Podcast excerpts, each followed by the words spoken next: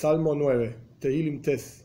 Hay discusión entre los comentaristas por qué el rey David escribió este salmo. ¿En base a qué? ¿Pensando en qué? Vamos a ver una de las primeras palabras en el salmo es Laben. Hay quienes dicen que Laben era una persona que es la única vez que aparece en todo el Tanaj, en toda la Biblia, que luchaba contra el rey David. Y tras la muerte de este personaje nefasto para David, que se llamaba Laben, entonces él cantó este cántico. Esto es una opinión. Otra opinión es que Ben en realidad era un cantante en el Beis Hamikdash, en el templo, y el rey David escribió este cántico para que Ben lo cante. Otra opinión, que es la de Rashi, es una de las que vamos a seguir a lo largo de la lectura, es que, es que en realidad este salmo está hablando de Amalek. Amalek era un pueblo que luchó contra el pueblo judío en cuanto el pueblo judío salió de Egipto y siempre fue problemático para el pueblo judío y de hecho el rey Shaul luchó contra ellos, el rey David luchó contra ellos, siempre fue, por así decir, una espina en el ojo para el pueblo judío, Amalek. Y este salmo está escrito al respecto de Amalek. Vamos a ver más adelante por qué. Y hay otra opinión que dice, que también vamos a seguir a lo largo de la lectura, que este salmo en realidad está hablando de Golías. Golías fue un personaje que luchó contra el rey David, famosísimo, el pequeño David, con una onda contra el gran Golías de los Plishtim, era parte del pueblo de los filisteos. ¿Y cómo sabemos que está hablando de Golías? Porque la Ben en realidad está hablando de Ish Abeinaim. Ish Abeinaim era la persona, esto está en Shmuel Aleph, en el primer libro de Shmuel, en el capítulo 17, el versículo 4. Golías estaba entre el intermediario entre el pueblo judío y los filisteos en esta lucha, digamos, hasta que decidieron que cada uno iba a dar una persona. Bueno, y fue David y Golías, eso es otra historia, digamos. Pero el punto es que este la es justamente este hombre intermediario, este poderoso intermediario que estaba terminando luchando, terminó luchando perdón, contra el rey David. Bien, vamos a comenzar. las ideas que vamos a seguir a lo largo del Salmo explicando los versículos son, de acuerdo a como dice Rashi justamente, Amolek, este Salmo está hablando de Amolek, y como dice el Radak, el otro comentarista, gran, gran comentarista famoso, sur de Francia, año 1100, sobre Golías. La al-mus labein le David. Hay quienes dicen que en al-mus labein, cuando muere labein, o cuando muera Amolek, como vamos a ver más adelante, o en la práctica al-mus es un instrumento. Aquí está escrito como dos palabras, al-mus, pero en realidad es, un solo, una sola palabra, un instrumento. Como aparece también en el Salmo, en el Salmo 48, almus. Él nos va a cantar con un almus, un instrumento en el templo. Una canción para David. Dos. Hoy de libi con Voy a agradecerte Dios con todo mi corazón. Voy a contar todas tus maravillas. porque dice con todo mi corazón? El Midrash es interesante. En el corazón hay dos partes, parte derecha, parte izquierda, Yetzer Toy, inclinación al bien, Yetzer Ara, inclinación al mal. Hoy de Hashem Libi, con todo mi corazón, incluso la inclinación al mal, va a percibir la importancia de Dios, la grandeza de Dios y también va a agradecerle a Dios. Siguiendo el contexto que estamos explicando sobre el Salmo, el rey David está cantando, digamos, su victoria contra Amalek o su victoria contra Golías. Entonces va a agradecer a Dios con todo su corazón y va a contar todas las maravillas de Dios. Tres. Es mejor el Voy a alegrarme, a regocijarme en ti, voy a cantarle a tu nombre supremo. Cuando retornen mis enemigos hacia atrás, se retiren mis enemigos y van a tropezarse y van a perderse de frente de ti. 5 porque tú, Dios, has hecho mi juez, mi, justicia, mishpat y din, es básicamente la misma idea, mi juicio, mi justicia, te has sentado en el trono de juez en forma justa. Eres un juez justo.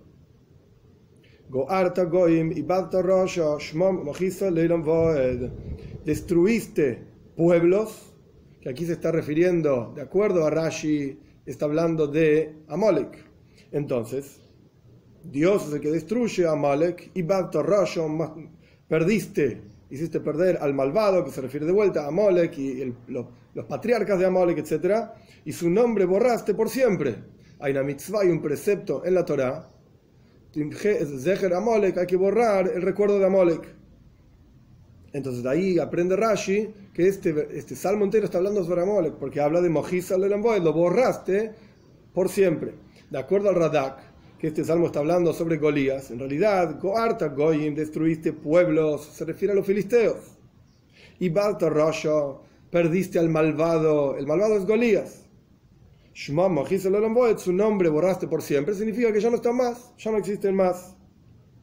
Paréntesis, hay gente malvada, ignorante a propósito, y quieren que otros sean ignorantes también, que dicen que los palestinos son los filisteos de antes, o descienden de los filisteos. En la práctica esto es una burrada histórica, los filisteos no existen más de miles de años. Y los palestinos son otra cosa, hay un video explicando qué significa, son la gente que vivía ahí en el momento de la fundación de un país, etc. No, no quiero meter en esta cuestión política ahora, el punto es que no hay ninguna conexión histórica, ninguna conexión cultural entre los palestinos y los filisteos. Palestina es un nombre que los romanos pusieron a la tierra de Israel para desmoralizar a los judíos cuando la conquistaron, haciendo referencia a un pueblo que ya estaba destruido, incluso en la época de los romanos, hace cientos y cientos de años. Cerramos paréntesis. El punto es entonces el versículo 6, o está hablando de Amalek o está hablando de Golías. 7.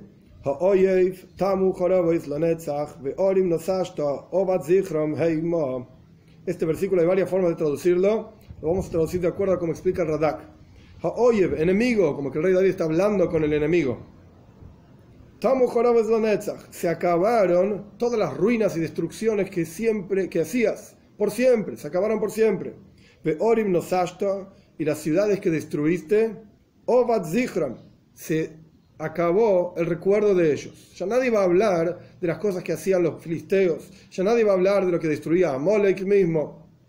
Heima, ¿dónde están? La última palabra se lee como si fuese una pregunta retórica. ¿Dónde están? Entonces vamos a leer el, el, versículo completo. Enemigo, dice el rey David. Se acabaron las ruinas que hiciste por siempre, las ciudades que destruiste, se acabó su recuerdo. ¿Dónde están? 8. Y Dios por siempre se asentará y asienta en justicia su trono. De acuerdo a la explicación de Rashi, que esto está hablando de Amolek, nuestros sabios cuentan en la Torah un versículo que habla de Amolek, al que es Ka, en Parshat Beshalach, porque la mano de Dios está elevada, por así decir, en juramento sobre su trono por su nombre y por su trono, una guerra eterna, una guerra de Dios contra Amalek. Y el nombre de Dios está escrito por la mitad, una Yud y una Hei.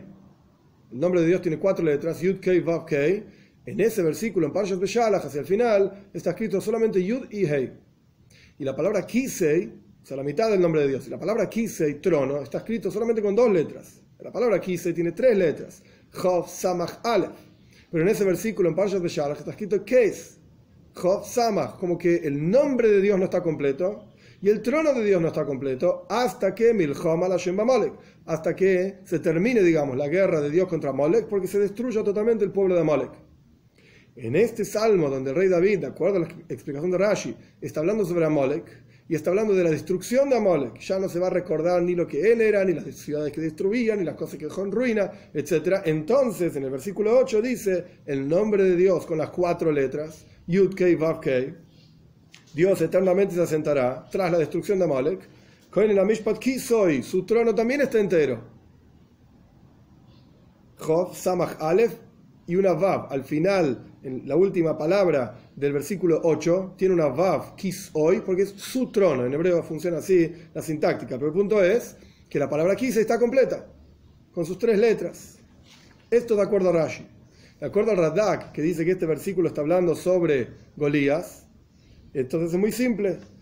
Aquellos, los filisteos y Golías, Obad Zichram, se perdió su recuerdo. Heima, ¿dónde están? No existe más. Pero Dios es eterno. Y su justicia es eterna, su trono es eterno, etc. 9. Y él, Dios, va a juzgar al mundo. Teibel es toda la parte del mundo que está asentada con seres humanos, con justicia, lo va a juzgar al mundo con justicia y va a juzgar a los pueblos con rectitud. 10. Y será Dios una fortaleza para el oprimido, una fortaleza en los momentos de sufrimiento. 11. Y confiarán en ti aquellos que conocen tu nombre, porque no dejarás a aquellos que te buscan Dios. Lo en realidad está en pasado, pero el contexto de lo que está diciendo el rey David, a veces el pasado y el futuro en hebreo, en el hebreo bíblico se pueden escribir de la misma manera. Entonces está hablando o a futuro o a pasado. Nunca has dejado Dios a aquellos que te buscan. 12. Canten a Dios aquellos que se asientan en Zion. Zion se refiere a Jerusalén, a la ciudad de Jerusalén, a la fortaleza del rey David, etc. Al templo en general. Digan entre los pueblos todo lo que Dios hace. Según la explicación de Rashi, que este versículo, está, este salmo está hablando sobre Amalek, pues entonces, tras la destrucción de Amalek y en el futuro por venir, donde ya no haya guerra de Dios contra Amalek, vamos a cantarle a Dios que está sentado en Zion. Y vamos a cantar entre, los, entre todos los pueblos, informarles todo lo que Dios hizo. Para el Radak hay un problema con este versículo. Porque en el momento en que David Amelech, el rey David, luchó contra Golías, Zion todavía no era la capital del pueblo judío, no era la capital de su reinado. De hecho, más aún, Zion, Jerusalén, ni siquiera estaba en manos de los judíos, estaba en manos de un pueblo que se llamaba Yebusi, entonces, ¿por qué aquí habla de Zion? El Radak dice que la tradición era, estaba en manos del pueblo judío la tradición, incluso en la época del rey David, que en ese lugar era el lugar donde iban a agradecer a Dios. Era el lugar en donde iban a cantarle a Dios con cánticos y alabanzas, etc., donde iba a ser construido el Beis Hamikdash, el templo. 13.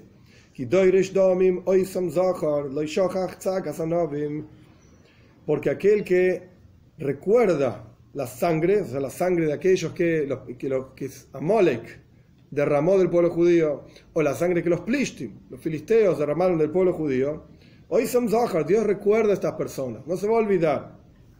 Y no se olvida tampoco Dios del clamor de Anavim. Anavim son los humildes, pero está escrito literalmente Anim, los pobres. ¿Verdad que explica que en general los pobres son muy humildes?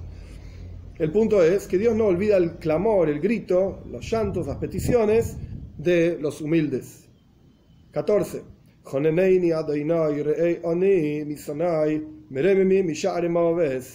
Agráciate de mí, Dios. Observa mi sufrimiento de aquellos que son mis enemigos, o de Amalek, o de Golías, y elévame desde los portales de la muerte. 15.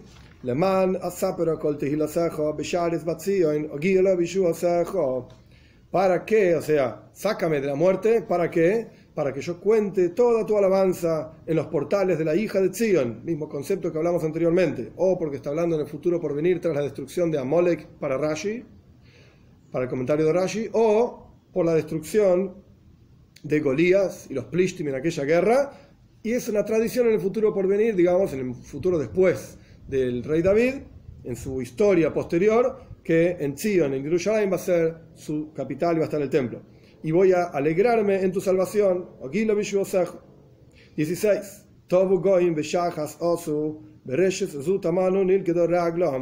Se hundieron los, las naciones, los pueblos, que está hablando de los filisteos o de Amalek, en la destrucción que ellos mismos hicieron, en las trampas que ellos mismos plantaron, se atraparon sus propias piernas. Ellos quedaron atrapados en sus propias trampas.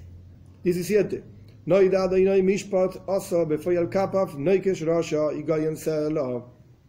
Es conocido Dios el juicio que él hizo con la acción de, sus, de sus manos. Se tropezó el malvado.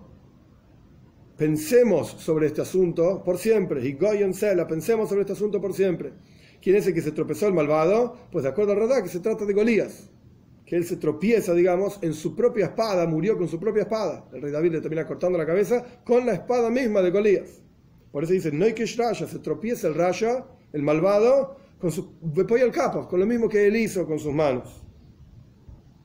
El punto es que los malvados, por así decir, se terminan tropezando en sus propias trampas y Dios hace justicia y termina Y hay, que, y hay que pensar, perdón, hay que pensar, y hay que pensar en este asunto de cómo los malvados terminan tropezándose con su propia maldad. Esto también ya fue mencionado y va a volver a ser mencionado en los Salmos.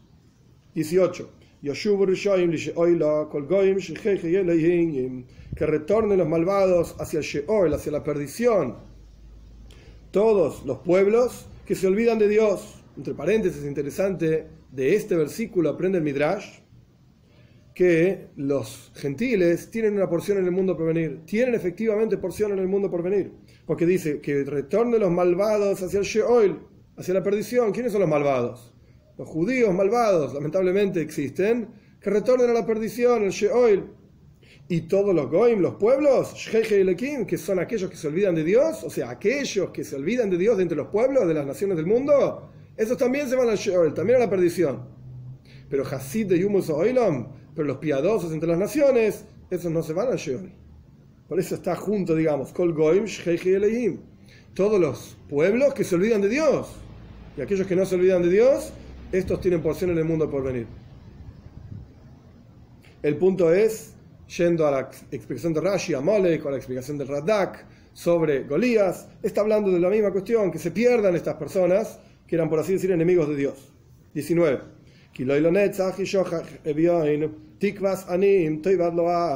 Porque no por siempre se va a olvidar Dios del pobre, la esperanza del pobre no se va a perder nunca. La traducción literal, es interesante, esto pasa mucho en el, en el, hebreo, la traducción literal es, porque no por siempre se va a olvidar del pobre, la esperanza del pobre se perderá por siempre. Pero suena como que si Dios no se olvida del pobre, ¿por qué la esperanza del pobre se va a perder? Porque en realidad la, segunda palabra del versículo, kiloi, la palabra loy significa no, se debe aplicar tanto a la primera cuestión que no pasará, como a la segunda cuestión que no pasará. Como si dividiésemos el versículo en una estructura de tres partes. La primera parte dice no, no que, la segunda parte y ese mismo no se aplica a la tercera parte también. Por eso la traducción es, porque no por siempre Dios se olvida del pobre y no por siempre la esperanza del pobre se perderá. 20. Levántate Dios, no des fuerza al Enosh. Enosh es una de las palabras con las cuales se identifica el ser humano. Enosh, Geber, Ish, Adam. Enosh representa debilidad. Entonces, el rey David está pidiendo, levántate Dios, aliois enosh, no des fuerza a estas personas que por supuesto se oponen a él, a Molek, Golías, como fue ampliamente explicado, y Shaftu Goim al Ponejo, juzga, o sean juzgados las naciones, Amalek, Golías, Plishtim, frente a ti. 21. Shisu Adonai Moira Lohem, Goim Enosh pon Dios miedo de ti en ellos y que conozcan los pueblos, que sepan de esto. Amalek o los Plishtim, Enesh Heimasela, son débiles eternamente. O sea, como terminando la, la, canción simplemente, o sea, que todos los pueblos de las naciones sepan que no son más que Enosh, no son más que seres humanos, y dentro de los seres humanos son débiles, y no son como Dios, esto lo deben saber y deben temer a Dios por siempre.